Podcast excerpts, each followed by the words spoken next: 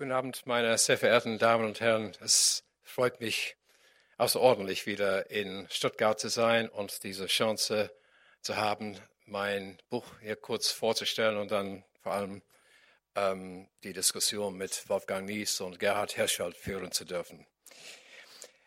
Achterbahn ist eine Geschichte meiner eigenen, meiner eigenen Zeit.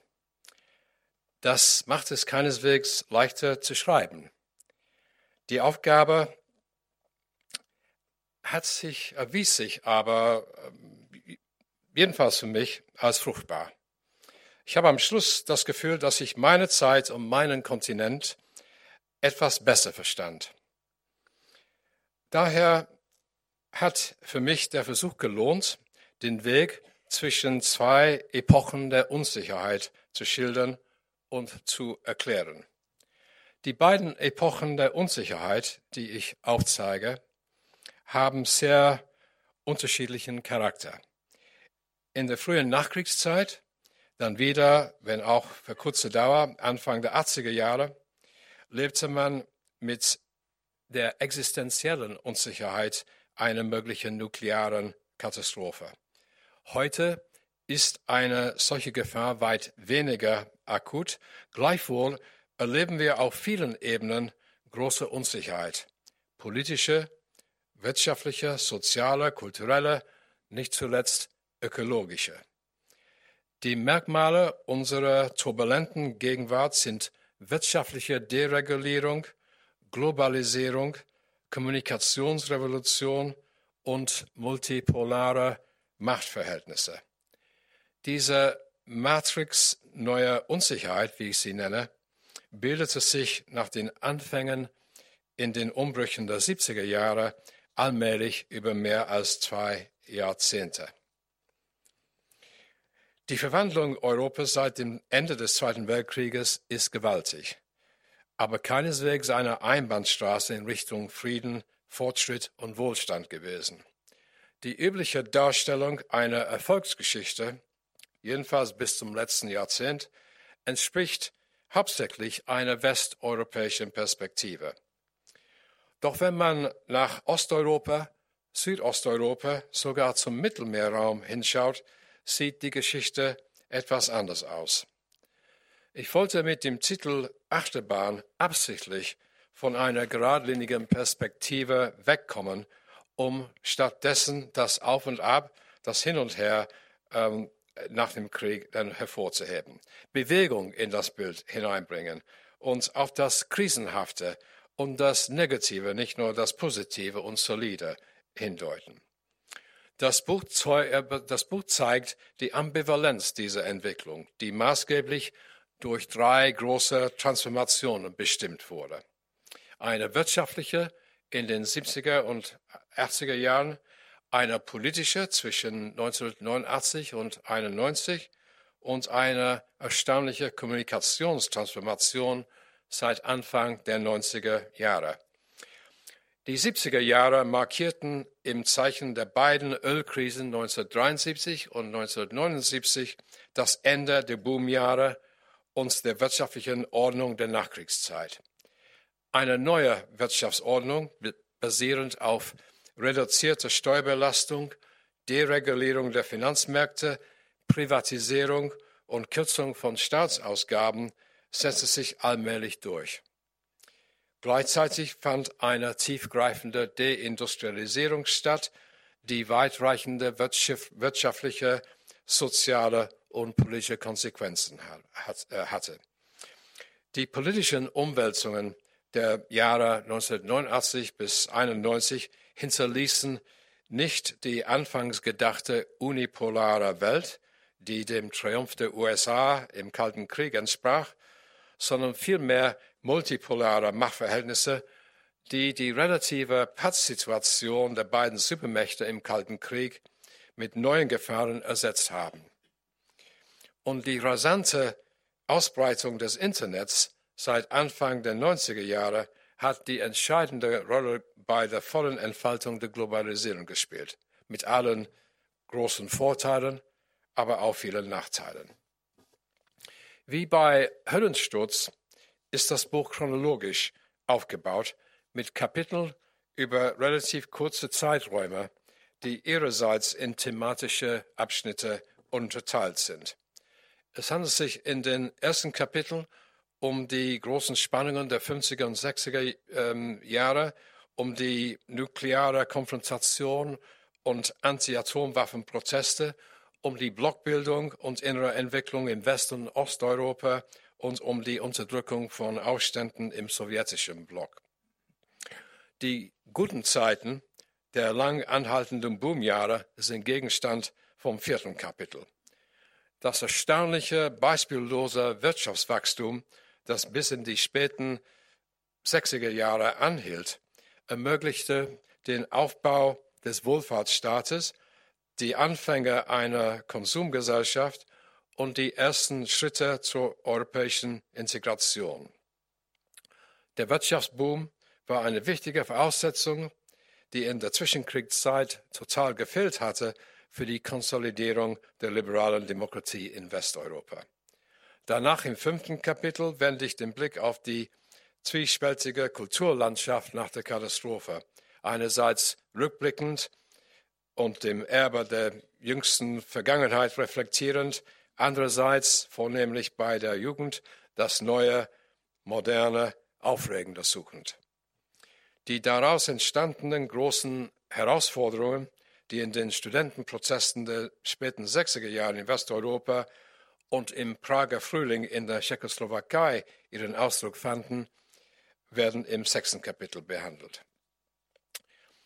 Die 70er und frühen 80er Jahre bilden, wie schon angedeutet, eine Schlüsselperiode. Das siebente Kapitel befasst sich mit den Umbrüchen und weitreichenden Veränderungen dieser Jahre. Wenn man Geschichte über längere Zeiträume betrachtet, überwiegen fast automatisch die langfristigen strukturellen und persönlichen Bedingungen, wirtschaftlichen, sozialen, kulturellen, auch politischen. Wie ist aber die Rolle von bedeutenden Personen in das Gesamtbild einzufügen? Denn Persönlichkeiten spielen ohne weiteres auch eine wichtige Rolle, manchmal, manchmal sogar eine entscheidende Rolle. Man denkt dabei an die Bedeutung von Konrad Adenauer für die Westbindung, Charles de Gaulle für die Beendung des Algerienkrieges, Margaret Thatcher für entscheidende Änderungen in, in der britischen Wirtschaft und politischen Kultur oder Helmut Kohl für seine Mitwirkung an dem Prozess der deutschen Einigung, Vereinigung. Das klassische Beispiel in diesem, in diesem Zeitalter bietet aber Mikhail Gorbatschow. Er wollte die Sowjetunion reformieren, innerhalb von sechs Jahren zerstörte sie. Natürlich waren die Schwächen des sowjetischen Systems bis dahin unverkennbar. Dennoch ist der, ist der Zusammenbruch der Sowjetunion und des sowjetischen Systems des, des gesamten Ostblocks in so kurzer Zeit ohne Gorbatschow kaum vorstellbar. Die Rolle Gorbatschows nimmt den zentralen Platz im achten Kapitel ein.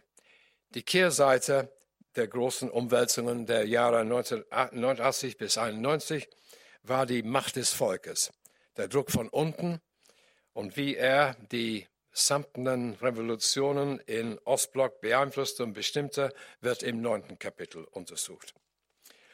Der Neubeginn nach dem Fall des Eisernen Vorhangs ist das Thema von Kapitel 10. Es geht zum Teil dabei um den schwierigen, oft enttäuschenden Übergang zur pluralistischen Demokratie und kapitalistischen Wirtschaft in den Ländern des ehemaligen Ostblocks. Das Kapitel fängt aber mit dem schrecklichen an, mit dem schrecklichen Krieg in Jugoslawien, der gerade zu jener Zeit wütete, als Westeuropa sehr hoffnungsvoll den Zusammenbruch des sowjetischen Systems und die da, dadurch eröffneten Chancen eines vereinten Kontinents feierte. Das elfte Kapitel versucht darzustellen, wie Europa nach dem Terroranschlag 2001 in New York und den furchtbaren Kriegen in Afghanistan und im Irak mit neuen globalen Herausforderungen konfrontiert wurde. Das letzte Kapitel widmet sich der Aneinanderreihung von Krisen, die Europa seit 2008 erlebt hat. Finanzkrise, Flüchtlingskrise, Ukraine-Krise, dem Brexit, die insgesamt in eine allgemeine Krise des Kontinents einmündeten und unsere Gegenwart weitgehend bestimmt und, und äh, verunsichert haben. In der Schlussbetrachtung versuche ich nicht nur Fazit zu ziehen, sondern auch, was Historiker eher ungewöhnlich und riskant ist, in die Zukunft zu blicken, um die bevorstehenden kurzfristigen, aber auch großen langfristigen Probleme zu bestreifen. Ein Buch, das bis in die unmittelbare Vergangenheit reicht, kann naturgemäß nur ein provisorisches Ende haben. Die aktuelle Situation ändert sich selbstverständlich sehr rasch. Das Brexit-Drama bietet ein Paradebeispiel dafür. Und die unmittelbare Zukunft lässt sich gerade deswegen schwerlich voraussehen. Die gravierenden Herausforderungen der weiteren Zukunft lassen sich demgegenüber gewissermaßen deutlicher kennzeichnen. Zu den wichtigsten gehören Demografie, Energieversorgung, Massenmigration, Multikulturalismus, Automatisierung, die riesige Einkommenskluft, internationale Sicherheit und nicht zuletzt Klimawandel und Umweltschutz. Das Buch endet daher, anders als der Vorgängerband, notgedrungen ambivalent. Angesichts der gewaltigen Leistungen der letzten 70 Jahre kann man die neueste Geschichte trotz der Schattenseiten alles in allem als positives Zeitalter für Europa ansehen. Bleibt aber das Positive nur Episode oder wird es weiterhin anhalten? Europa ist heute mit großen Unsicherheiten und Gefahren konfrontiert, in der unmittelbaren Zukunft stellt der Aufstieg des rechtsstehenden Populismus in beinahe allen europäischen Staaten und in den USA die größte Gefahr für die, für die schwer erkämpften liberalen Werte, die sich in den Jahrzehnten nach dem Krieg allmählich durch, durchgesetzt haben. Ob der Populismus gebändigt werden kann, ist zurzeit unklar. Den Optimismus sollte man aber nicht leicht aufgeben.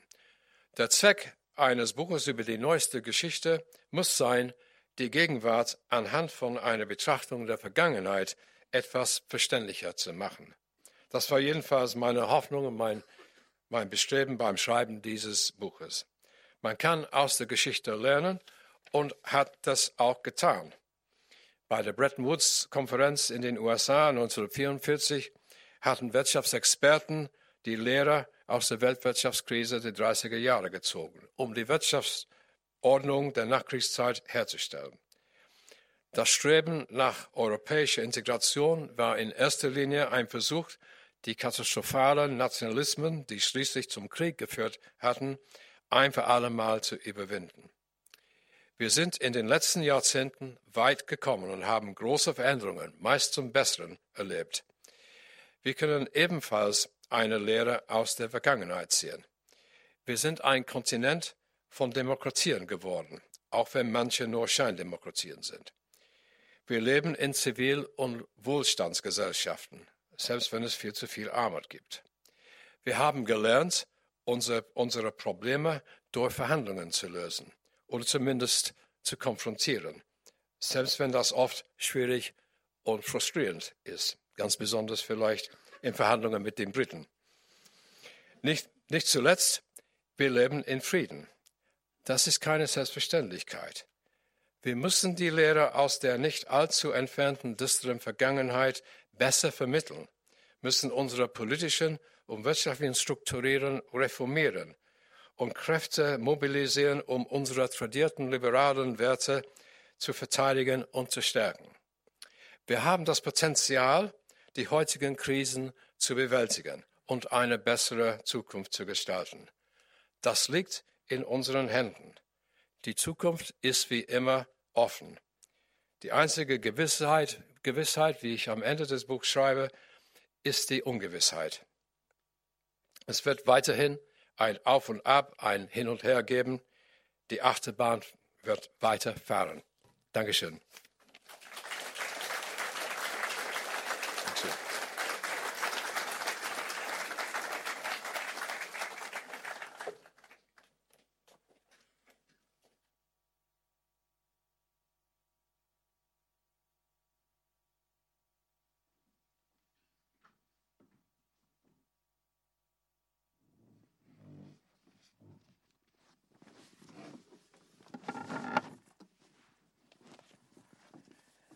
Die Achterbahn wird weiterfahren. Eine schöne Überleitung für unsere Vorstellung von Zukunft, wobei ich mich aber zugleich frage, ob dieses Bild der Achterbahn denn nicht das ideale Bild ist in unseren Tagen, in unserer Zeit. Ich habe mal zwischendrin überlegt, wenn Sie diese Geschichte Europas im 20. Jahrhundert nicht im Jahr 2000 14, 15, 16, 17, 18 geschrieben hätten, sondern im Jahr 1994, 95, mit Blick auf das Ende des Jahrhunderts, hätten Sie auch den Titel Achterbahn gewählt?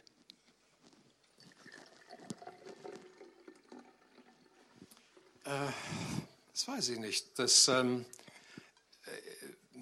ich habe mir mit einem Titel für dieses Buch gerungen und ähm, das, der, der, Titel ist natürlich im angesichts der Krisen der letzten Jahre in der Tat dann naheliegender als in der Zeit davor. Aber wenn man zurückblickt, dann gab es natürlich von den 50er Jahren an eine ganze Reihe von Krisen, die man leicht vernachlässigen kann, mhm. indem man sich völlig auf die Erfolge dieser Zeit konzentriert. Und wie ich versucht habe, da kurz zu ähm, sagen, die, diese Erfolgsgeschichte ist letzten Endes eine westeuropäische Erfolgsgeschichte und eine EU-Geschichte.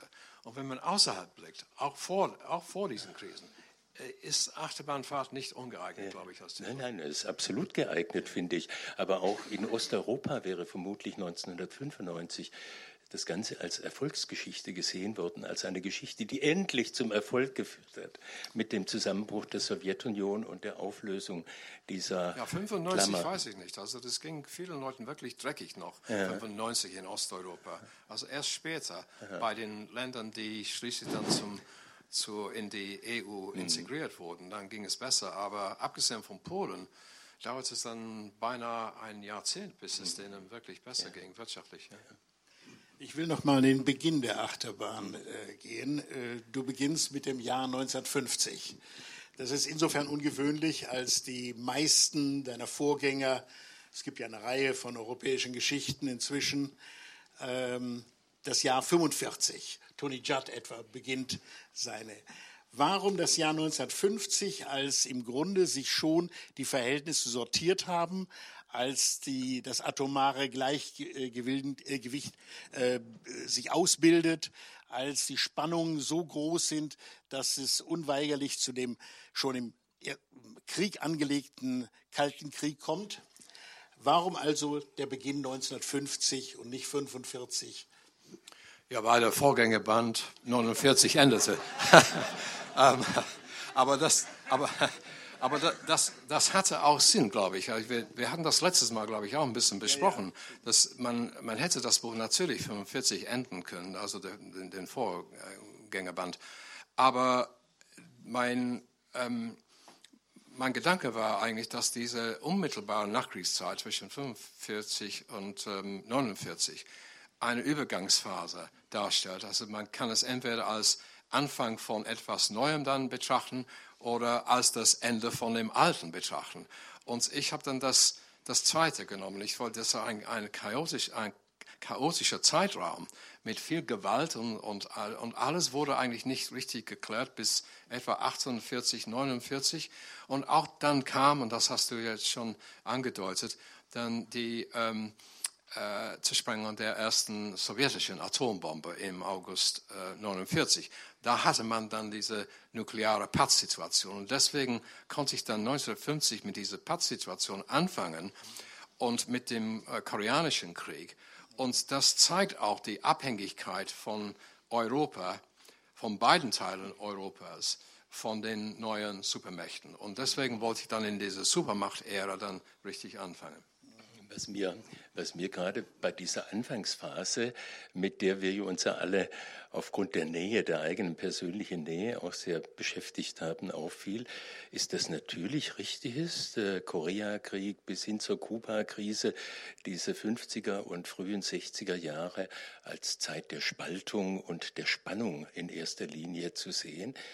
Aber es ist nicht die vorherrschende Erinnerungskultur in Deutschland. In Deutschland ist die vorherrschende Erinnerungskultur, glaube ich, eher das Wirtschaftswunder, was dann später in einem weiteren Kapitel kommt, weil wir uns mit diesem Wirtschaftswunder und den Möglichkeiten des Konsums und des Reisens äh, ganz, ganz stark identifiziert haben. Die Bedrohung, die real da war, wurde zumindest im Nachhinein gar nicht mehr so wahrgenommen, sondern im Rückblick ist das Ganze sehr stark verklärt. Diese wirtschaftliche Entwicklung, die Sie zum Glück mit, mit äh, ausführlich und mit ihrem eigenen Gewicht auch über den ganzen Zeitraum beschreiben.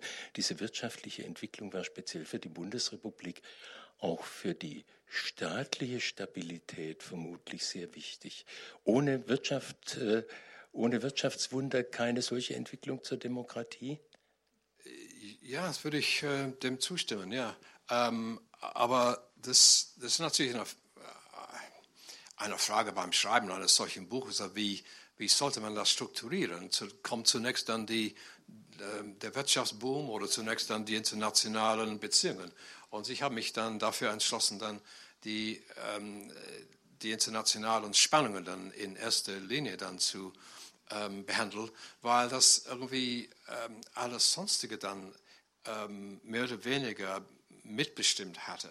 Und die, der Wirtschaftsboom war aber, um auf Ihre Frage zurückzukommen, ein, Natürlich, klar war das dann entscheidend für die Konsolidierung der Wirtschaft, nicht nur in Deutschland, sondern sonst wo in, in, ähm, in, in Westeuropa. Und wenn man dann diese, äh, diese, die, diesen Boom vergleicht mit der Situation in, in, den, äh, in, in Deutschland in der Weimarer Zeit, dann ist es einwandfrei klar, dass, dass dieser Boom die Konsolidierung von der Demokratie ermöglicht hatte.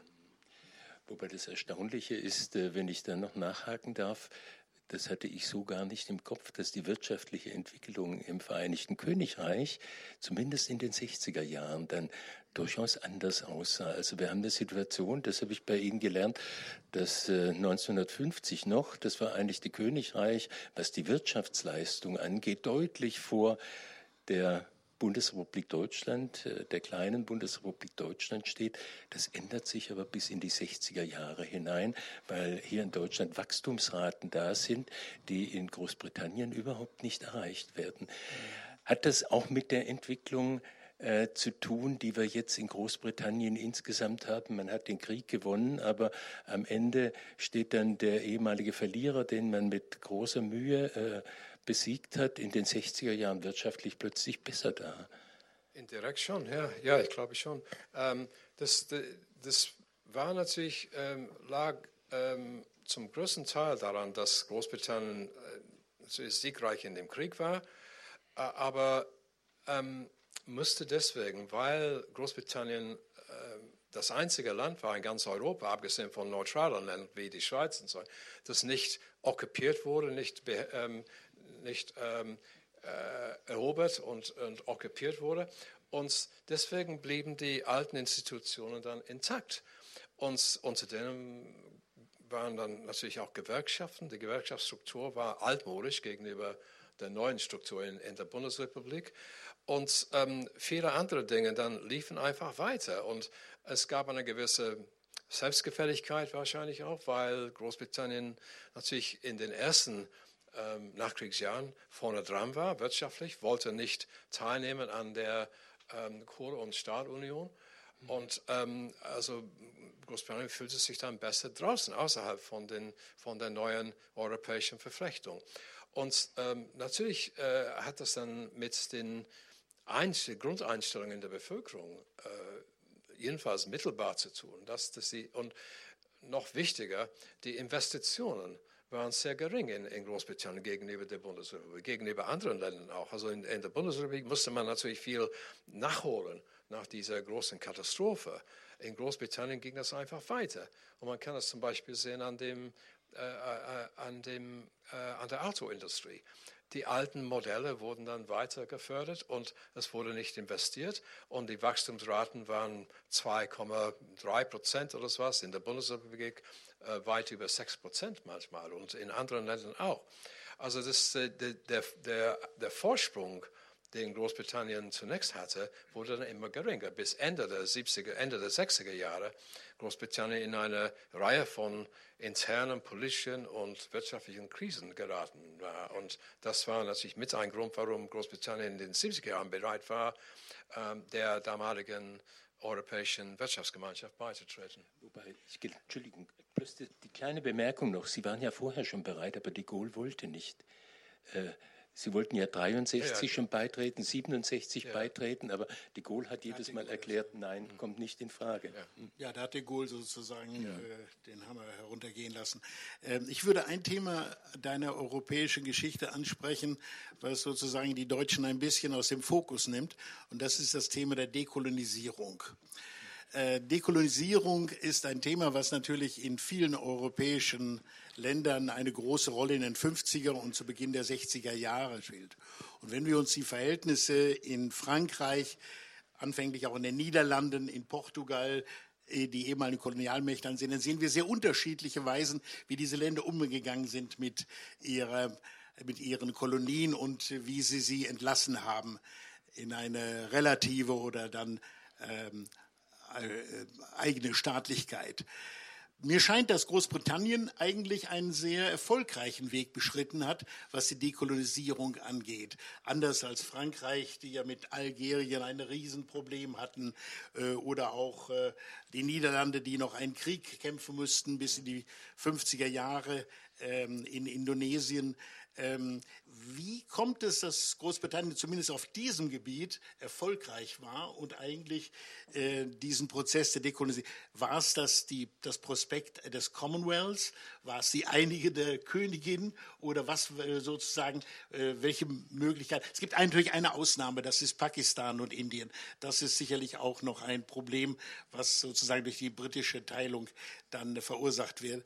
Aber insgesamt ist das, äh, würde ich sagen, doch eine Erfolgsgeschichte, äh, die Dekolonisierung aus britischer Sicht, im Vergleich mit den anderen Ländern. Ja, also das, äh, da herrschte ein, glaube ich, ein Pragmatismus und ähm, ein ähm, Nutzen-Kosten-Kalkül. Man sah, dass, de, dass es nicht mehr rentiert hatte, dann diese Kolonien beizubehalten. Deswegen waren bereit, eigentlich die ehemaligen Kolonien mehr oder weniger im Stich zu lassen ähm, und, ähm, und uns davon zu machen. Also das ähm, Indien und Pakistan war keine Ausnahme da, davon. Also das, die Situation war verheerend. Wir, sind, äh, wir konnten dann die Situation nicht mehr retten. Wir haben uns dafür entschieden, einfach ähm, weg von, von dieser ehemaligen, ähm, von dem sogenannten Juwel in der Krone dann wegzukommen. Und wir haben dann das einfach aufgegeben. Das natürlich die Massaker damals und die, äh, so, äh, die, die ähm, das war katastrophal, die Unmenschlichkeit in, in Indien und Pakistan in, nach der Teilung von den beiden Staaten war unglaublich. Aber wir sind dann sozusagen glimpflich davongekommen und ähm, genauso in den anderen Kolonien. Also das, wir, wir hatten keinen, kein, natürlich gab es in, äh, blutige Ausnahmen, wie zum Beispiel in, in, in Kenia und, und in manchen anderen Ländern, wo es dann Guerillakriege gab, aber, äh, Kriege gab. Aber im Großen und Ganzen stimmt das. Aber wir sind einfach davon gekommen und haben das eigentlich nicht so richtig bereut. Ähm, äh, Vielleicht hintergründig schon, aber vordergründig nicht. Wir hatten jedenfalls überhaupt nichts vergleichbar äh, mit, mit, dem, ähm, mit dem Algerienkrieg, in, in, mhm. was, was natürlich ähm, auch heute noch dann, äh, die, äh, das, das, äh, eine Rolle spielt in Frankreich. Also das ist ganz anders in Großbritannien, das stimmt ja. Das Entlassen der Kolonien hat gut funktioniert, aber Sie zitieren an einer Stelle den ehemaligen amerikanischen Außenminister Dean Acheson, äh, der damals sagte, Großbritannien habe ein Weltreich verloren und noch keine neue Rolle für sich gefunden. Er hat es 1962 gesagt. Stimmt immer noch, ja. Und Sie fügen lapidar hinzu, es traf auch Jahrzehnte später noch zu, ja, auch heute und, noch. Ja, und das spielt deswegen auch beim Brexit hintergründig ja. eine gewisse Rolle. Also es ist nicht Sehnsucht nach dem Empire als, als solches, sondern das Gefühl, wir waren einmal wer und jetzt sind wir, müssen wir einen Niedergang erleben und uns ähm, äh, es sind Leute bei den Konservativen vor allen Dingen, die das sehr bereut haben.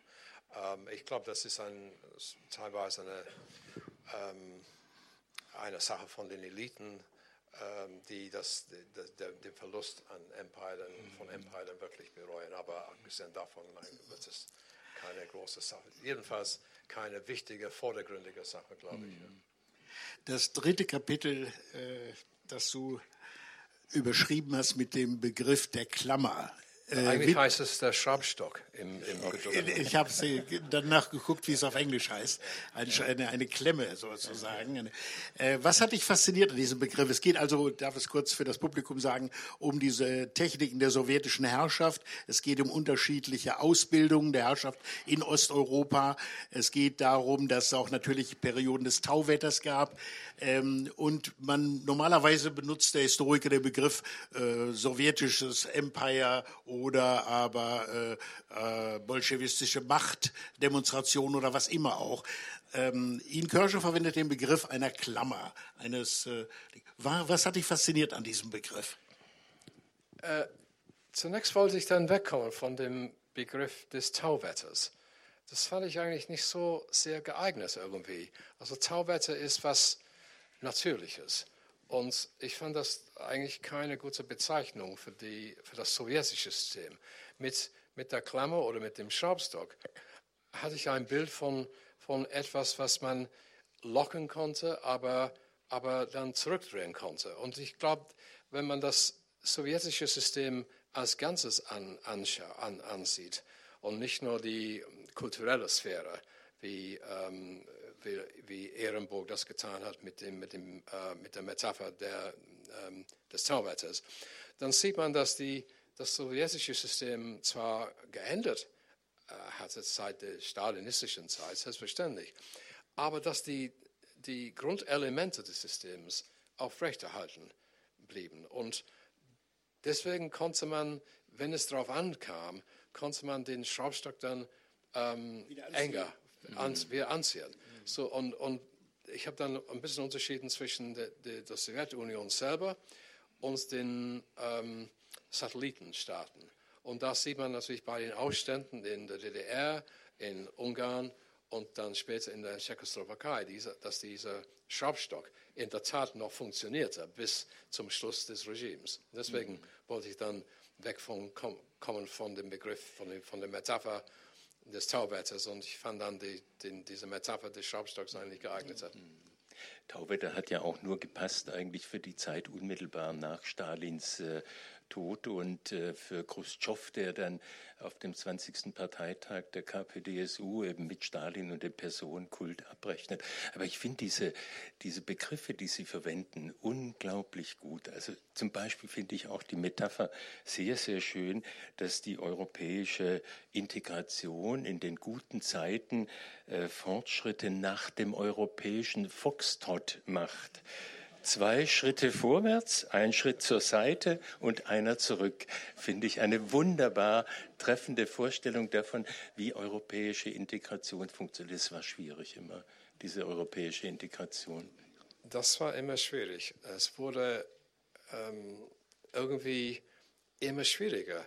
Ähm, natürlich gab es dann gegen Ende der 80er Jahre diese Phase, äh, wie nannte man dann diese Phase? Jedenfalls, wo alles ein bisschen ein bisschen geschlafen hatte in der EU. Ich, komme jetzt nicht auf den Begriff, aber wo, wo alles ein bisschen eingeschlafen war. Und dann ähm, wollte äh, Jacques Delors das auf, ähm, irgendwie ein bisschen aufwachen, aufwecken. Und ähm, da war natürlich die, äh, das war ein, äh, sehr wichtig für die britische Politik damals, weil Mrs. Thatcher damals das überhaupt nicht akzeptieren konnte, dass man jetzt in Richtung von politischer Integration hineinging. als gemeinsamer Markt war das in Ordnung. Und Mrs. Thatcher war selber ein Befürworter, eine Befürworterin von diesem gemeinsamen Markt. Aber sobald es dann eine politische Richtung dann einnahm, war sie dagegen und hat natürlich im Unterhaus dann ähm, äh, in, kurz vor ihrem Sturz hat sie dann gesagt, äh, ähm, Monsieur Delors will das jetzt an, äh, das in ein, ähm, in ein politisches Gefüge äh, verwandeln. No, no, no. Und, ähm, und das, das, ähm, das war der Anfang von dieser, von dieser Art von Krebsgeschwür bei den Konservativen in den 90er Jahren. Mhm. Nach dem Vertrag von Maastricht wurde das noch schlimmer und das äh, war, das war so innerhalb von den Konservativen dann eine Art Spaltung, aber nie so wichtig bis vor kurzem. Mhm. Aber das, war, das geht dann auf diese Entwicklung von der EU zurück und auch von der EWG zunächst und dann von, ab 92 von der EU. Und das war natürlich dieser Vertrag von Maastricht und die Einführung von dem Euro. Das war natürlich ein, ein äh, ich würde sagen, ein, ein sehr wichtiger Entscheidungspunkt mhm. als ähm, Hintergrund jedenfalls zum, äh, zum, zum Brexit. Zum Brexit heute. Hm. Ich denke, auf die Genese des Brexit werden wir sicherlich gleich nochmal zu sprechen kommen. Ich würde aber nochmal in die 50er und 60er Jahre zurückgehen.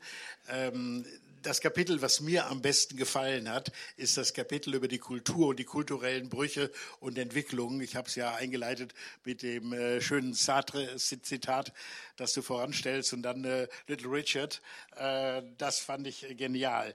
Ähm, ein Teil dieses Kapitels über die kulturelle Entwicklung der 50er Jahre ist überschrieben mit Nutzen und Missbrauch der Vergangenheit. Und dann natürlich ist für die Deutschen, für uns, ist vor allen Dingen natürlich der Umgang mit der NS-Vergangenheit gemeint. Aber dieser Umgang, und das äh, hast du doch sehr deutlich herausgestellt, ist nicht nur ein deutsches Phänomen. Es gibt diesen Umgang eben in allen Ländern und sehr unterschiedlich. Es gibt ihn auch nicht nur unterschiedlich zwischen Ost und West, zwischen DDR und Bundesrepublik oder äh, Osteuropa und West, dem Westen sondern eben auch innerhalb der Länder. Und das fand ich sehr spannend, äh, wie diese Länder mit ihrer Vergangenheit, jeweiligen Vergangenheit umgehen. Wir haben ja schon Algerien äh, angesprochen hier, aber ich denke, ähm, das ist sicherlich ein, ein wichtiges Thema für die 50er und 60er Jahre gewesen.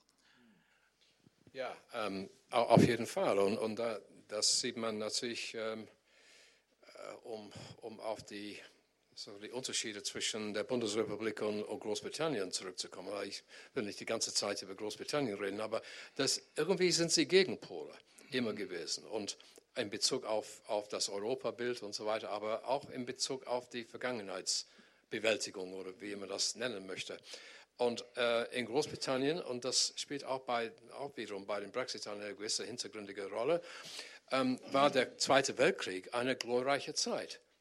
Und, das, äh, und die äh, Erinnerung an den Zweiten Weltkrieg ist deswegen von äh, total anders als in allen Kontinent, kontinentaleuropäischen Ländern, glaube ich. Und, und das, deswegen können äh, einige Leute jetzt bei den Konservativen immer wieder auf den Zweiten Weltkrieg ähm, zurückkommen und, und, und, auf diese Zeit und die uns wiederum zeigt, wo wir schon einmal ein, ein, ein, ein wichtiger, ähm, ein mächtiger Staat waren. Mhm. Und jetzt ist das alles vorbei. Und das ist dann bei, den, bei einigen von den Konservativen immer noch ein, ein sehr ähm, wesentlicher Faktor. Aber mhm.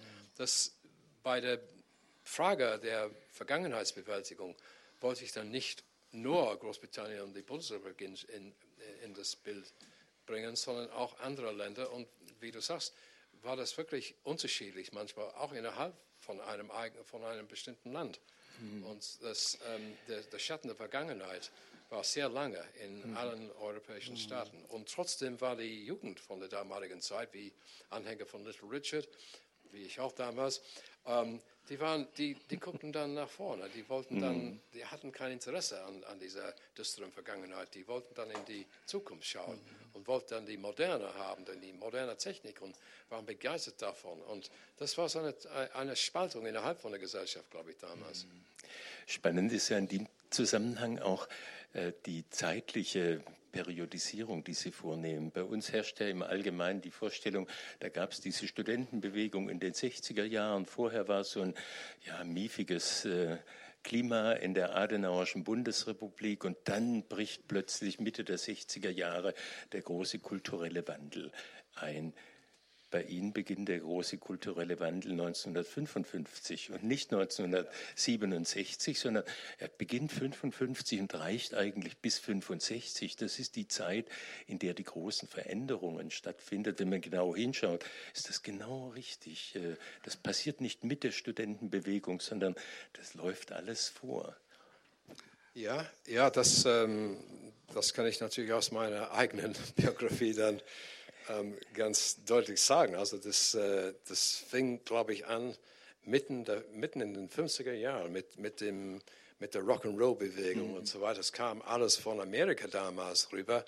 Aber das war, glaube ich, der, bei der Jugend da, der Durchbruch.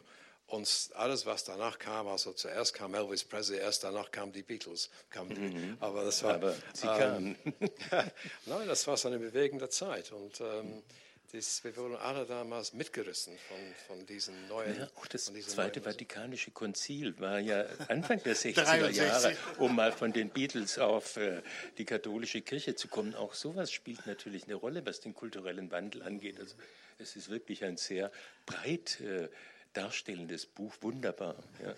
Na, inzwischen wissen wir, dass 68 eine Chiffre ist, im Grunde für Veränderungen, die eben schon in den 50er Jahren begonnen haben und die sich dann über ein mhm. ganzen ein Dezennium hinziehen. Ähm, das ist natürlich nicht sozusagen nur die Jugendbewegung die, oder die Studentenbewegung, es ist eben mehr. Es ist, glaube ich, der Vietnamkrieg, der eine Rolle spielt. Es ist, äh, sind die Rassenbewegungen, Antirassenbewegungen in den USA. Es ist eigentlich vieles, was unter dieser Chiffre äh, 68 äh, äh, figuriert. Was ich sehr schön an deinem Buch fand, dass du auch das andere 1968 beschreibst, nämlich was im Osten passiert. Äh, wir äh, haben ja im Grunde auf unserem Bildschirm, wenn wir uns ähm, ähm, die 60er Jahre vornehmen, äh, im Grunde immer Paris, dann vielleicht noch was in den USA war, Berlin natürlich, ähm, aber wir haben vielleicht noch, was in Tschechien 1968 abgespielt hat, aber nicht mehr gleich was in anderen Ländern, Polen und so weiter. Das hast du alles, das sprichst vom anderen 68, was auch eine Rolle spielt und was sozusagen das europäische Bild ja erst komplementiert. Ja, und äh, ich war selber überrascht zu sehen, dass, dass die Kontakte damals unter den Jugendlichen eigentlich viel größer waren, als ich als ich gedacht hatte.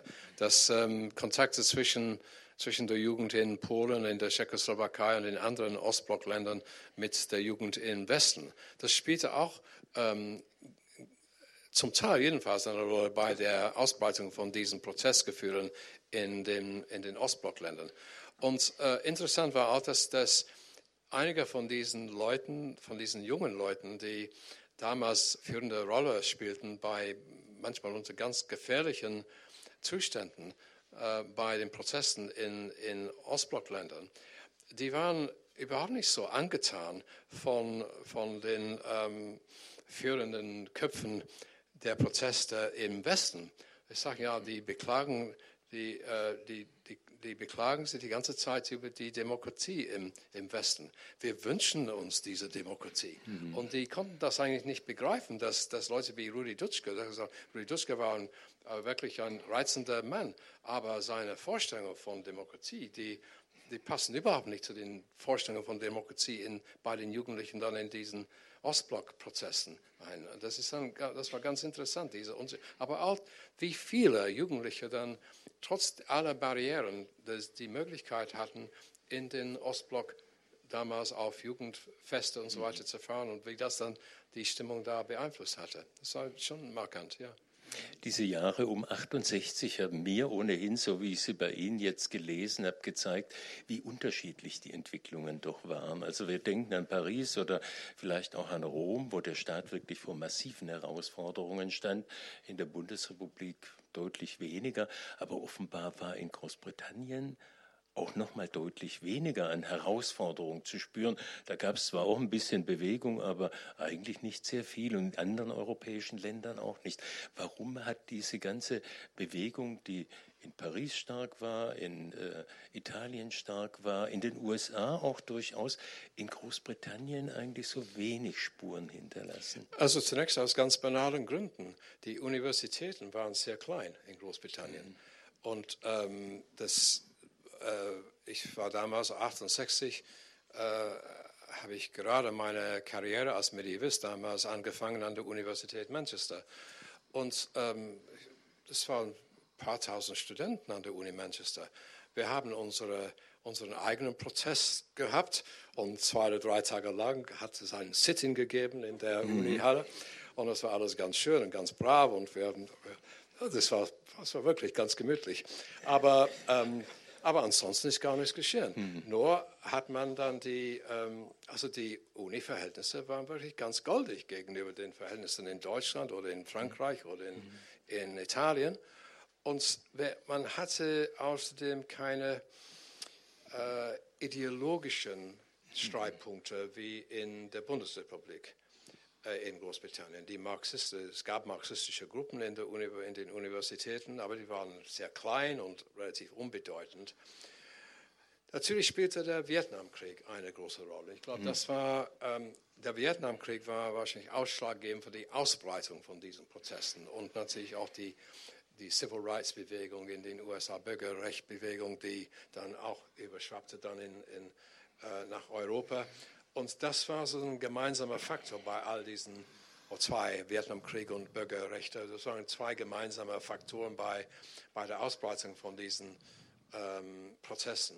Aber es gab überhaupt nichts Vergleichbares mit, mit Paris oder Rom oder Berlin damals mhm. bei uns. Und wie gesagt, war die relativ, ähm, waren die relativ kleinen Universitäten ein Teil von einer solchen Erklärung, so banal das klingt. Man könnte ja auch sagen, dass die Musikkultur in Großbritannien so grandios zu der Zeit war, dass die Energien sich natürlich in andere Richtungen, in die Clubs und in die äh, äh, gleichsam in die Festivals äh, dann äh, äh, einbog. Das heißt also, äh, dass die Kultur, wir sagten ja, 68 ist nicht nur politisch, sondern es ist kulturell. Es sind die Umbrüche und für Großbritannien war natürlich führend und prägend einfach, was die Musikkultur dieser Zeit angeht. Ich finde es sehr schön, dass du uns diesen Bereich eben doch sehr breit absteckst. Das, das, war äh, also das, das größte Ergebnis von diesen Prozessen mhm. in, in Manchester war, dass, dass, die, dass die Professoren eigentlich die, ähm, ihre schweren Verpflichtungen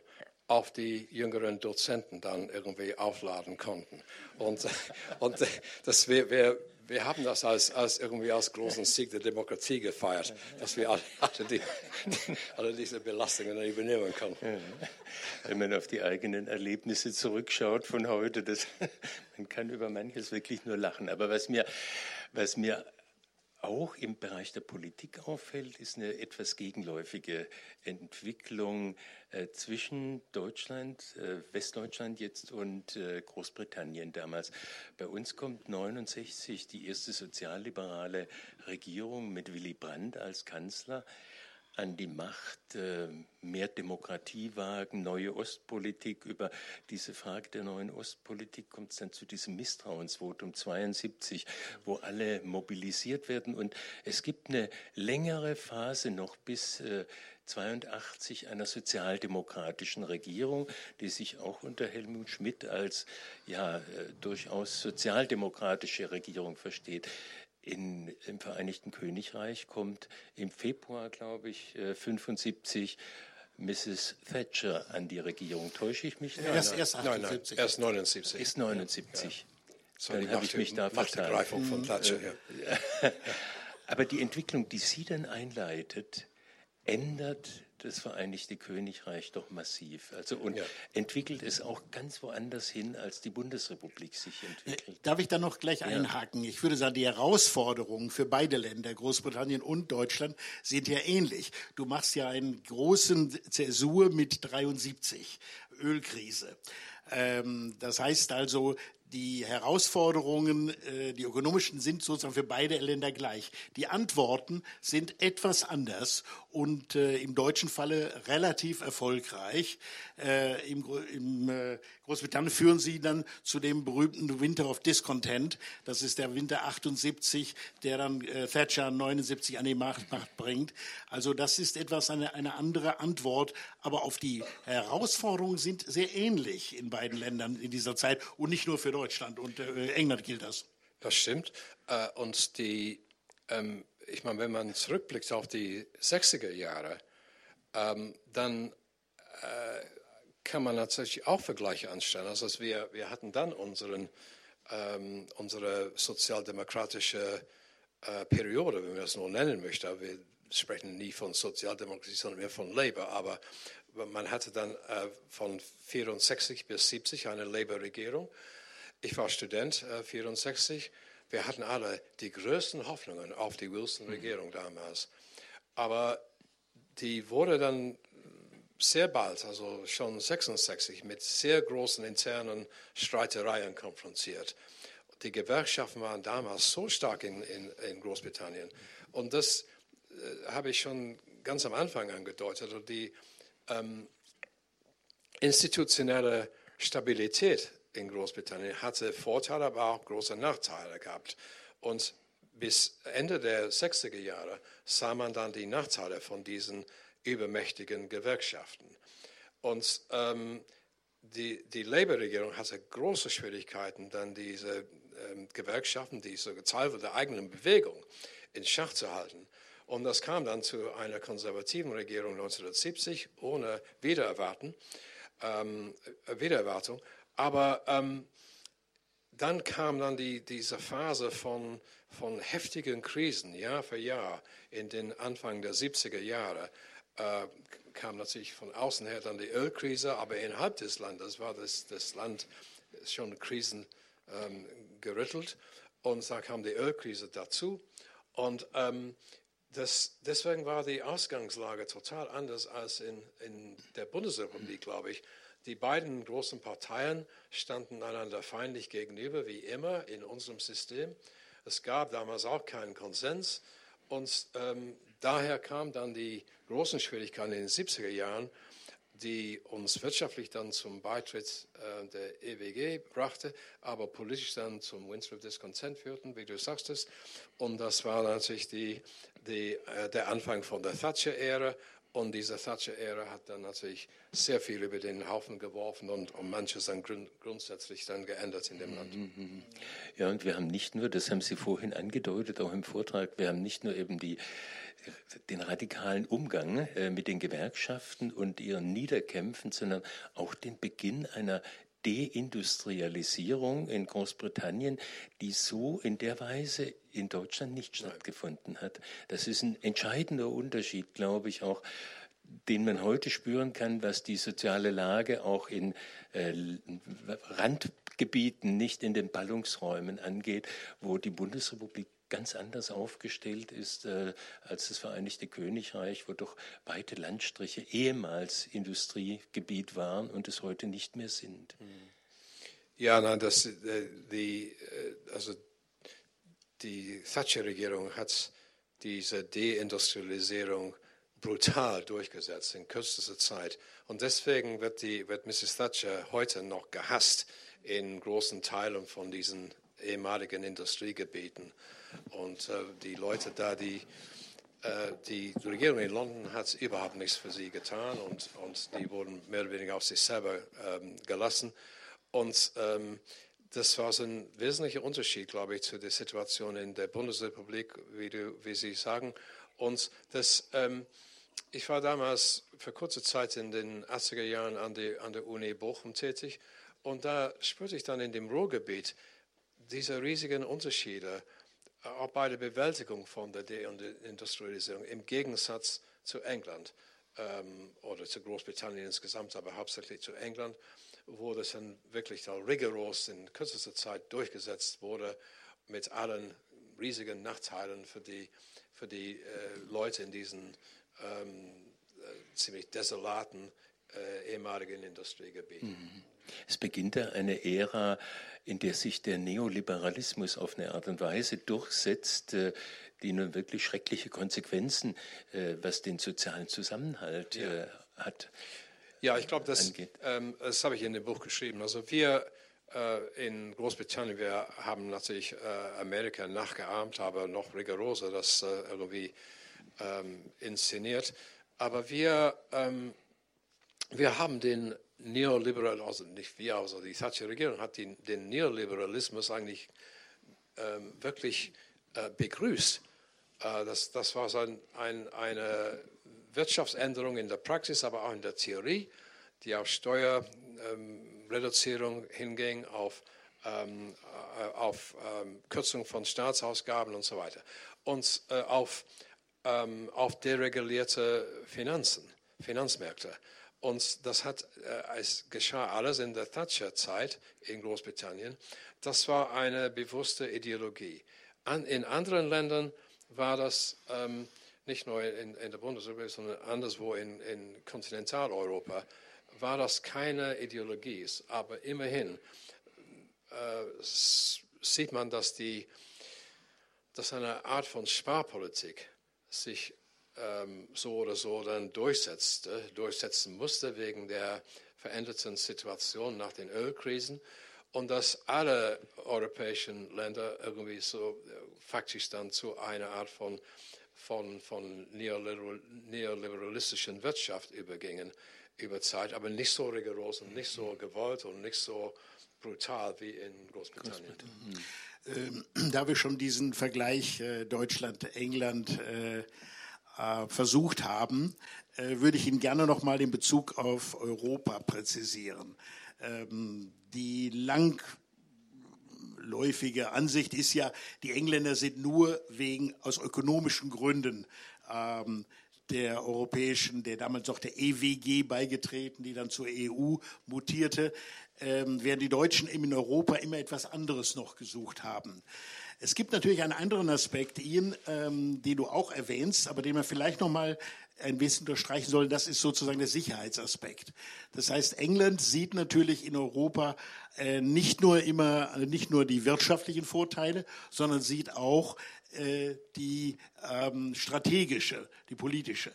Äh, wirkt sich da noch das alte System des Balance of Power aus, sozusagen hinsichtlich Europa, oder äh, zieht man die Europäer äh, konkret in die Planungen hinsichtlich Verteidigungsbereitschaft, Verteidigungsmöglichkeiten, wie sie die NATO dann ja anstrebt, äh, ein? Äh, ist Europa auch sozusagen äh, außer der wirtschaftlichen Einheit auch ein politisch-militärischer Faktor? Ja, sicher. Ähm, das, das war so ein sehr, ähm, sehr wichtiger Gesichtspunkt. Wobei man natürlich, ähm, um diesen Sicherheitsfaktor zu fördern, nicht unbedingt Teil der EWG oder Teil der späteren EU sein musste. Über NATO und so weiter, dann äh, war das meiste, für, was Sicherheit angeht, jedenfalls in diesem Zeitraum dann schon festgelegt.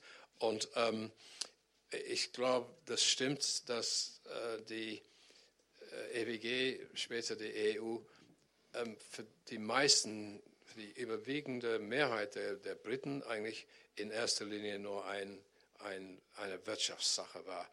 Äh, das heißt, wer, die Frage war so eine Transaktion. Sind wir besser drin oder besser draußen? Wir sind wahrscheinlich nicht das einzige Land, das so denkt, aber das war ein bisschen extrem wahrscheinlich in Großbritannien. Jedenfalls hat, äh, fehlte fast total, äh, nicht total, aber außer bei einer kleinen Minderheit der Bevölkerung, meistens bei den Liberalen, fehlte dann die, der Idealismus, den man äh, viel häufiger hier äh, vorfand ähm, über die äh, europäische Integration. Mhm. Das war, äh, aber Sicherheit war selbstverständlich ein wichtiger Faktor und wird auch künftig hin ein wichtiger Faktor sein, selbst wenn, wenn wir außerhalb der EU sind muss man unbedingt dafür sorgen, dass, was Sicherheit angeht, wir die äh, engstmöglichen Beziehungen mhm. haben zur EU, sodass dann die, der Sicherheitsfaktor weiterhin aufrechterhalten bleibt. Aber was die ähm, noch eine andere Seite der, der Sicherheit äh, angeht, ist dann das Bestehen von einer äh, von, einem, von Großbritannien aus als, ähm, als äh, nukleare Macht und, äh, und von dieser ähm, relativ, also jetzt nicht mehr, aber von, von, relativ, ähm, von einem relativ großen Militär.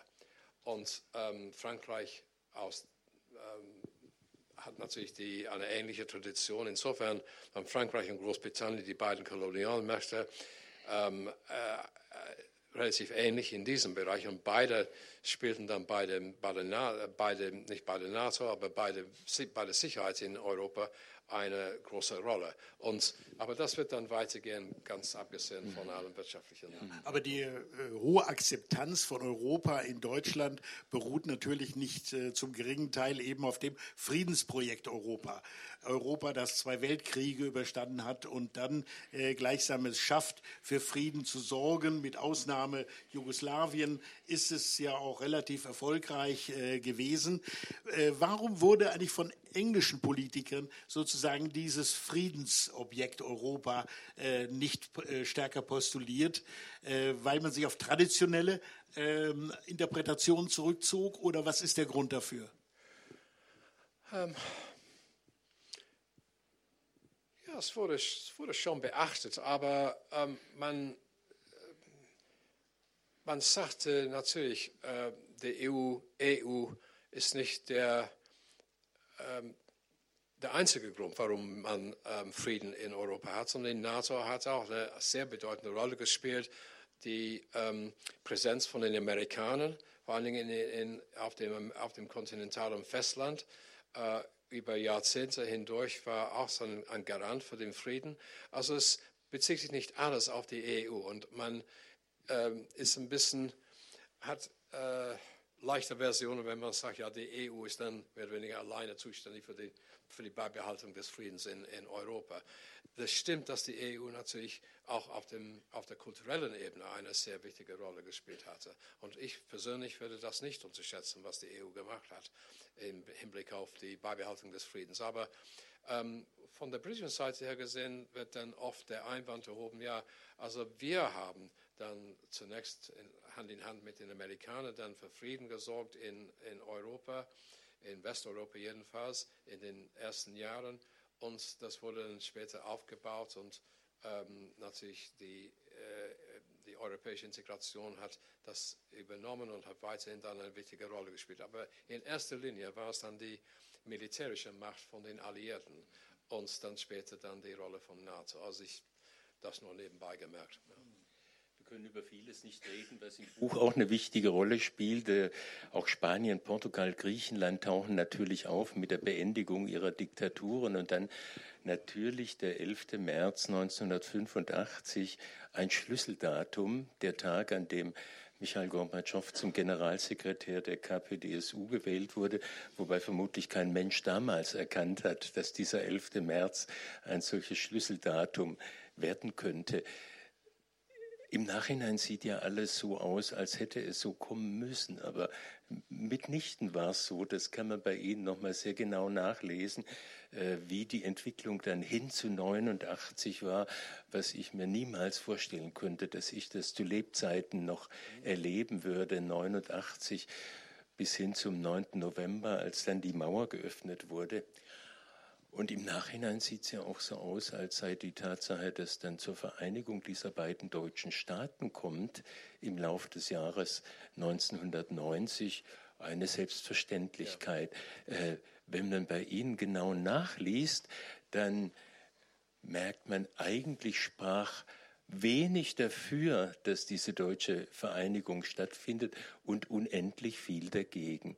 Warum hat es trotzdem geklappt? Also in erster Linie wegen Gorbatschow, in zweiter Linie wegen, ähm, wegen ähm, des ersten Präsidenten Bush mhm. und, in, ähm, und, und, drittens wegen Helmut Kohl. Äh, ich glaube, die, diese drei Figuren haben dann sehr wichtige persönliche Rollen gespielt auf dem Weg dann zur deutschen Vereinigung. Ähm, die Rolle von Gorbatschow war ähm, glaube ich, äh, unersetzlich. Also das, das, war, das ist natürlich eine Frage für Historiker. Ähm, ich, ich habe das ähm, in meinem kurzen Vortrag dann erörtert. Ähm, es ist ein, eine Frage für Historiker. Wie kann man eigentlich die Rolle des, der Persönlichkeit mhm. ähm, äh, ausbalancieren gegen, gegen die äh, unpersönlichen Faktoren wie Wirtschaft und Wirtschaftsstrukturen und so weiter. Und ähm, wenn man den Fall von Gorbatschow sieht, dann muss man natürlich einräumen, dass die Rolle der mhm. Persönlichkeit eine sehr wichtige, in diesem Fall entscheidende Rolle spielte. Und ich würde sagen, dass ohne Gorbatschow die, der schnelle Weg dann zur deutschen Vereinigung 1990 unmöglich gewesen wäre. Hm. Und Margaret Thatcher war nicht äh, von entscheidender Bedeutung dabei. Sie hat sich ja dagegen gesperrt, so gut sie konnte, als Kohl und Mitterrand sich dann darauf verständigt hatten, diese gemeinsame Währung und die europäische Integration voranzutreiben, was zu den Verträgen von Maastricht geführt hat, hat Thatcher ja erklärt, sowohl die gemeinsame Währung als auch das vereinigte Deutschland, beides sei unerträglich, wäre überhaupt nicht zu machen mit ihr aber es ist völlig ausmanövriert worden. Ja, ähm, sie wurde mit Tatsachen konfrontiert. Also Mitterrand wollte auch kein, kein starkes, vereintes Deutschland sehen und deswegen war er bereit, äh, äh, den Kompromiss mit Kohl zu schließen äh, bei, der, bei der Einführung des Euros. Äh, das war so, um Deutschland dann einzubinden in, in Europa und aus Angst vor einem vereinten Deutschland. Aber ähm, Mitterrand ging natürlich einen ganz anderen Weg als Thatcher. Thatcher kam als Kind des, äh, aus der Kriegszeit und so weiter und, ähm, und, und sie hat dann diese, ähm, würde ich sagen, so für viele von ihrem Alter typische Vorurteile gegenüber Deutschland und gegenüber der möglichen Gefahr von einem neuen vereinten Deutschland gehabt. Und deswegen war sie, wollte sie das alles Mögliche tun, um das zu verhindern. Aber sie wurde einfach überrumpelt mhm. wegen, äh, wegen Tatsachen und wegen der Stärke von, von, ähm, diesen, äh, von, von äh, Gorbatschow und von Bush. Ja, eindeutig.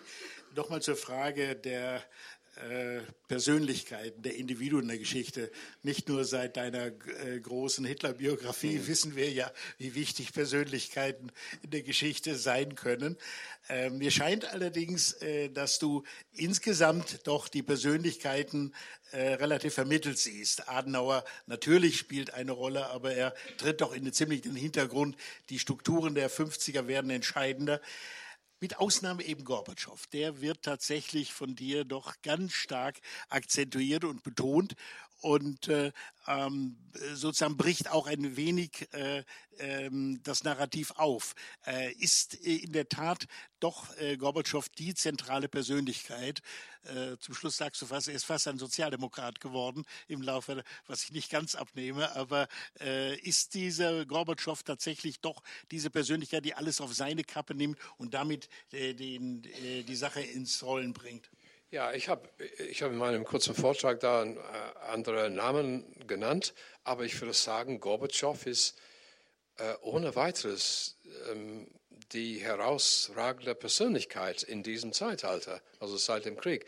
Ähm, nicht äh, zuletzt, weil das, was er bewirkt hat, so ähm, äh, fundamental wichtig war, nicht nur für, für, für für die Sowjetunion und für Russland, sondern für ganz Europa und für, für, das, für, für, das, eigentlich für die ganze Welt. Und das war, das ist der Unterschied. De Gaulle war wichtig für Frankreich, äh, Adenauer wichtig für Westdeutschland, Thatcher wichtig für, für Großbritannien. Aber Gorbatschow war wichtig nicht nur für das, für den sowjetischen Block, sondern wichtig eigentlich für ganz Europa und weiter hinaus eigentlich für die, für die ganze Welt. Die entscheidende Zäsur in dieser Zeit ist ja auch das Ende der Sowjetunion, das Ende dieser Blöcke, die sich ja. gegenüberstarren. Das hat ja bei uns im Westen durchaus dazu geführt, dass man so im, im Vollbesitz des Sieges und des Erfolges war. 1991, 92, 93. Fukuyama hat vom Ende der Geschichte amerikanischer Politologe gesp äh, ja, äh, gesprochen. Ähm, dem widersprechen Sie natürlich im Buch auch, weil vom Ende der Geschichte wird nie ein Historiker reden. Aber ich habe den Eindruck, dass im, im, äh, ja, in der Trunkenheit dieses Sieges äh, in den folgenden 10, 15 Jahren die größten Fehler gemacht wurden, die man sich vorstellen kann, mit denen wir uns heute auch noch zu beschäftigen haben. Beispielsweise, dass mit diesem Russland so umgegangen wurde, dass man keinerlei Rücksicht mehr genommen hat, äh, dass äh, im Irak Krieg geführt wurde und die NATO, schreiben Sie in einem Buch, in ihre schwerste Krise seit 1949 gekommen ist. Und man könnte eine Vielzahl von weiteren ähm, Ereignissen und Entscheidungen, insbesondere der amerikanischen äh, Regierung, Administration aufzählen, wo man sagen muss, dieser Sieg hat offenbar unvorsichtig gemacht und zu großen Fehlern geführt. Sehen Sie das auch so? Ja, die Arroganz der Macht, glaube ich, mhm. von, von den USA ganz besonders, ja, in, diese, in diesem Zeitalter. Übrigens, Fukuyama, ähm, ich kritisiere Fukuyama natürlich, aber nicht aus dem üblichen Grund. Also Fukuyama war sozusagen ein sehr kluger Mann und er wusste natürlich, dass die Geschichte immer weitergeht. Das heißt, das Ende der Geschichte bedeutete bei ihm nicht, dass das Ende, dass die Geschichte irgendwie stoppt. Äh, natürlich gab, hatte dann total Einsinn, äh, es wird weiterhin dann Dinge geschehen. Er meinte das im philosophischen Sinne irgendwie wie Hegel. Mhm. Und, ähm, und, äh, aber ich meine, auch da äh, stand er wirklich auf wackeligem Boden. Aber mhm. ähm, das war nicht so unklug, was er meinte, jedenfalls. Aber dass, dass die Amerikaner dann in, diesem, in dieser triumphalen Phase dann alles mehr oder, weniger, versaut haben, ist, ist natürlich sehr bedenklich. Und das stimmt, die, die hatten dann die, das war die alleinige Supermacht nach dem äh, Fall der Sowjetunion uns äh, die, es gab dann durchaus Chancen irgendwie, aber ähm, das, äh, statt besser zu werden, wurde dann die Welt irgendwie gefährlicher und schwieriger und multipolarer statt unipolarer. Ich denke ein bisschen an die Zeit und mhm. würde deswegen äh, dafür plädieren, äh, sozusagen doch zu den Krisenjahren zu kommen äh, der letzten beiden Jahrzehnte. Ähm, du äh, siehst drei große Krisenherde und wir alle haben sie ja in der einen oder anderen Weise auch äh, mitbekommen. Einmal die Bankenkrise von 2008, dann die äh, Migrantenkrise oder die Flüchtlingskrise 2015, die Krise der EU, die dann in den Brexit mündet.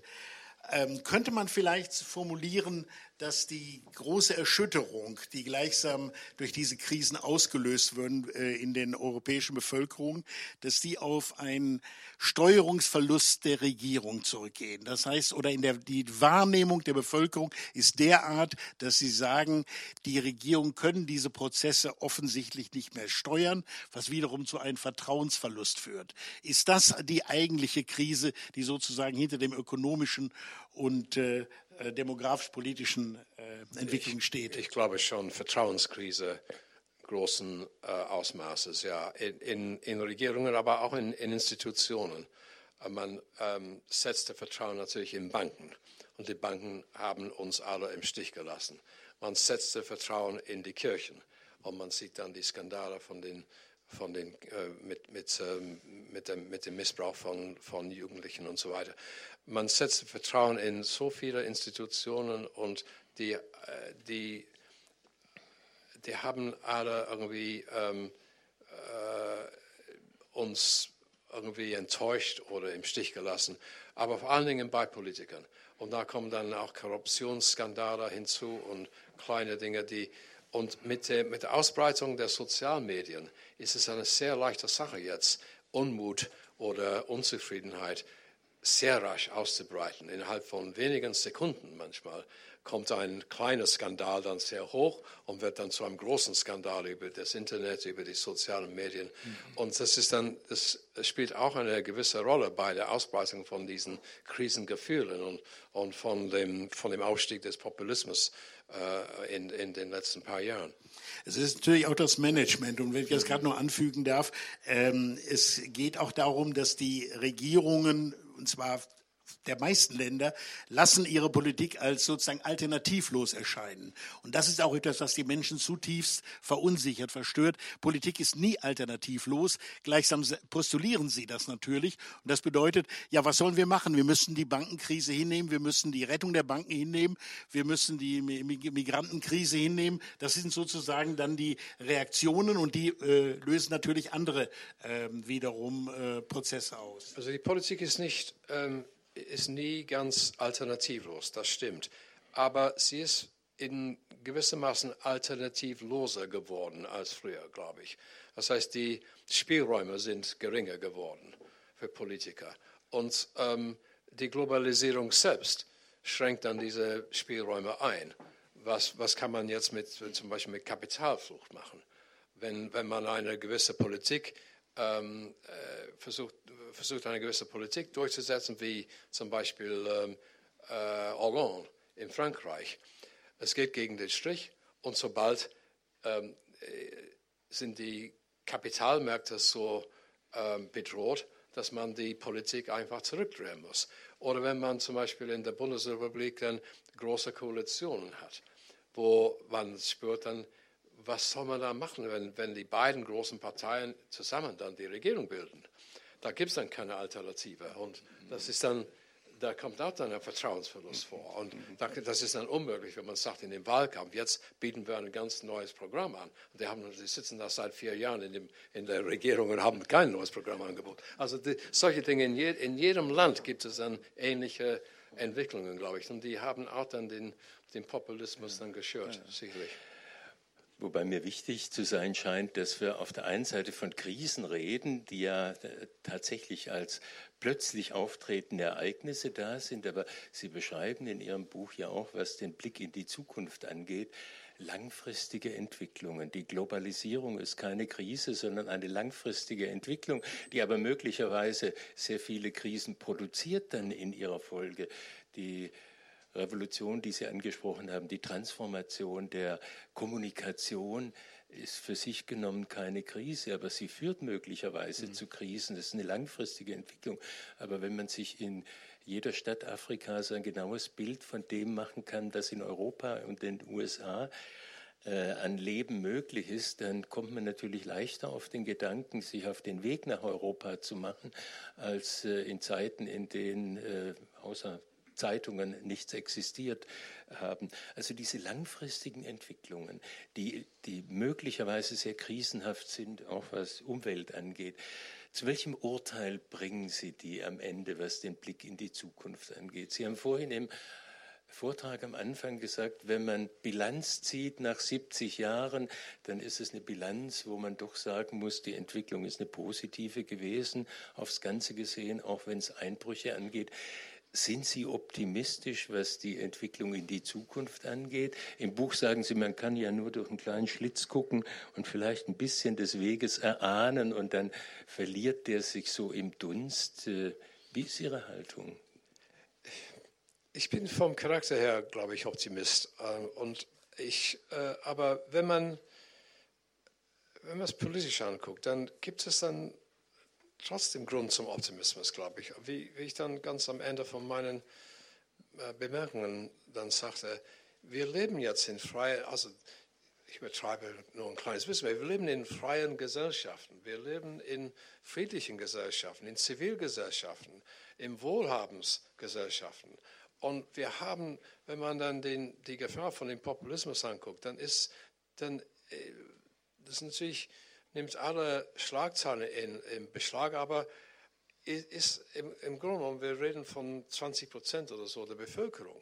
Also 80 Prozent gehört äh, nicht zu den Populisten. Mhm. Und man muss eigentlich diese, diese ähm, Kräfte mobilisieren. Wir, wir sind so viele äh, bedeutende Kräfte in unserer Gesellschaft, die gegen den Populismus äh, sind, die, ähm, die äh, Werte, die liberalen Werte, die uns so wichtig sind, dann aufrechterhalten wollen. Wir müssen die mobilisieren, aber wir müssen auch unsere Institutionen reformieren. Und das gilt auch für das, für das äh, tradierte britische System, als auch für die Europäische Union. Ich sehe da ein bisschen schwarz, muss ich sagen, wie die Europäische Union sich selber gründlich reformieren kann. Aber ohne gründliche Reformen steht die EU meines Erachtens in Gefahr, dann ähm, letzten Endes dann äh, vielleicht selber, ich, das natürlich klingt dramatisch, aber es könnte dann nicht von heute auf morgen zusammenbrechen, aber immerhin könnte es dann natürlich langsam erodiert mhm. werden, sodass man wenig übrig hat von, von dieser wunderbaren Institution. Mhm. Und ich glaube, das liegt an uns allen irgendwie, diese Werte aufrechtzuerhalten und dann als alles in unserer Fähigkeit zu tun, um die, ähm, diese ganz, dieses ganz komplizierte Gefüge der EU aufrechtzuerhalten, mit allen Fehlern und allen Komplikationen und so weiter. Aber das ist besser als alles, was wir vorher hatten. Ja. Äh, so ganz ähm, können wir natürlich auf das Thema Brexit äh, nicht äh, verzichten. Also zum Schluss will ich doch noch mal den bekannten Historiker fragen. Der irische Kommentator Finn O'Toole von der Irish Times hat im letzten Jahr ein Buch geschrieben, Heroic Failure, Brexit and the Politics of Pain, äh, also heroisches Versagen. Und er sagt an einer Stelle oder schreibt, das ist sozusagen seine Quintessenz, It was never about Europe. Brexit is Britain's reckoning with itself. Es ging niemals äh, um Europa. Es geht eigentlich darum, die, dass die Briten sozusagen mit sich selber erstmal klar werden müssen oder ihre Abrechnung mit sich selbst. Würdest du ihm zustimmen? Eine schöne journalistische Übertreibung, würde ich sagen.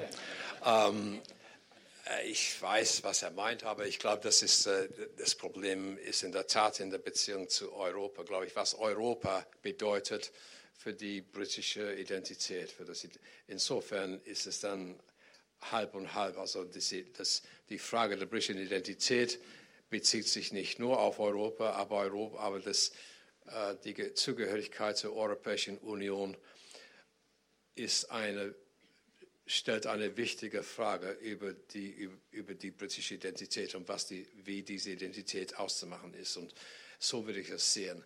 Und das, ähm, wenn man zum Beispiel sagt, ja, wir, wir sind ein souveränes Volk, oder wir sind ein souveräner Staat, das heißt eigentlich äh, bei vielen, vor allen Dingen bei der älteren Generation, äh, zu, der, zu der ich auch gehöre, aber ich bin, teile nicht diese Meinung.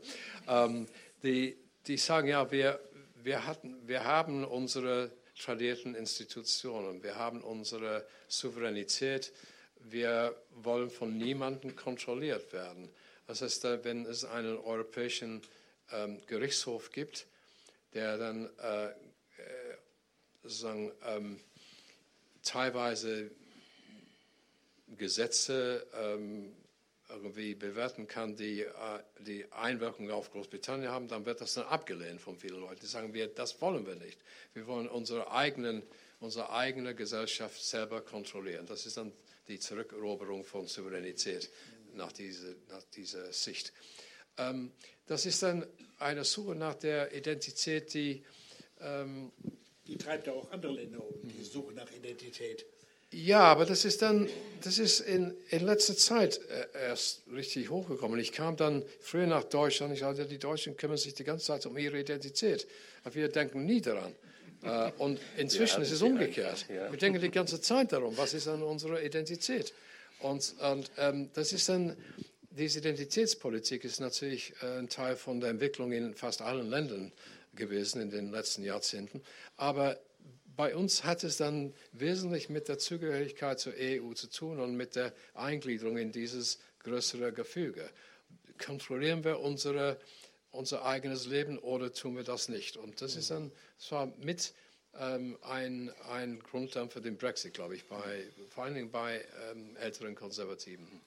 Ich glaube, wir sind alle gespannt, wie das ausgehen wird. Äh, wir leben ich ja auch. jetzt gerade in den in den wirklich spannendsten Tagen. Ähm, mal sehen, wie es wird. Ich bedanke mich ganz herzlich fürs Gespräch, lieber Ian Kirscher, und für Vortrag natürlich auch vorhin.